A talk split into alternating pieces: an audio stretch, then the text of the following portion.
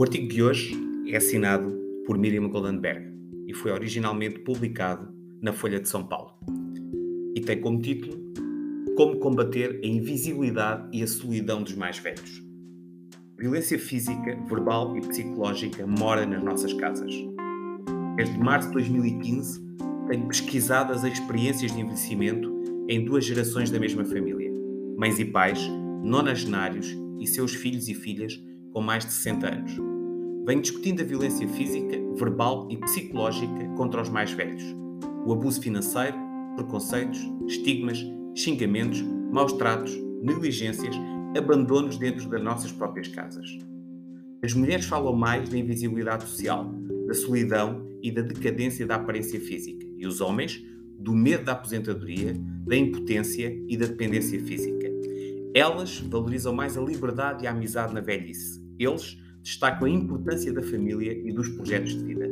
Observe uma tensão permanente entre o desejo de preservar a autonomia por parte dos nonagenários, em contraste com o desejo dos filhos de cuidar e proteger os pais mais velhos.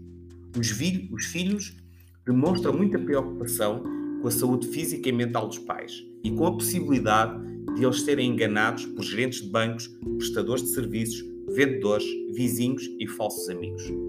Querem proteger os pais da violência, do abuso financeiro e de possíveis acidentes como quedas e atropelamentos.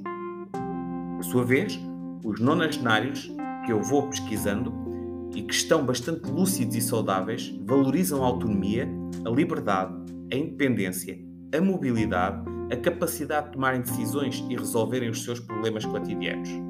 Fazem questão de administrar o próprio dinheiro, pagar as contas, fazer as compras, resolver problemas domésticos para se sentirem úteis, ativos e produtivos.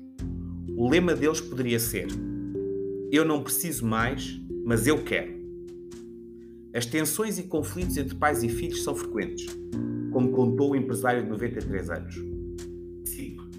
Meu filho não me escuta, não presta atenção no que falo, não respeita a minha opinião. É desesperador não ter com quem conversar. Ele vive-me mandando fazer o que acha certo ou errado, como se eu fosse uma criança incapaz e inútil. Quer controlar com quem eu saio, as minhas amizades e até o meu dinheiro, como se eu não tivesse capacidade de escolher os meus amigos e gastar o meu dinheiro como eu quero.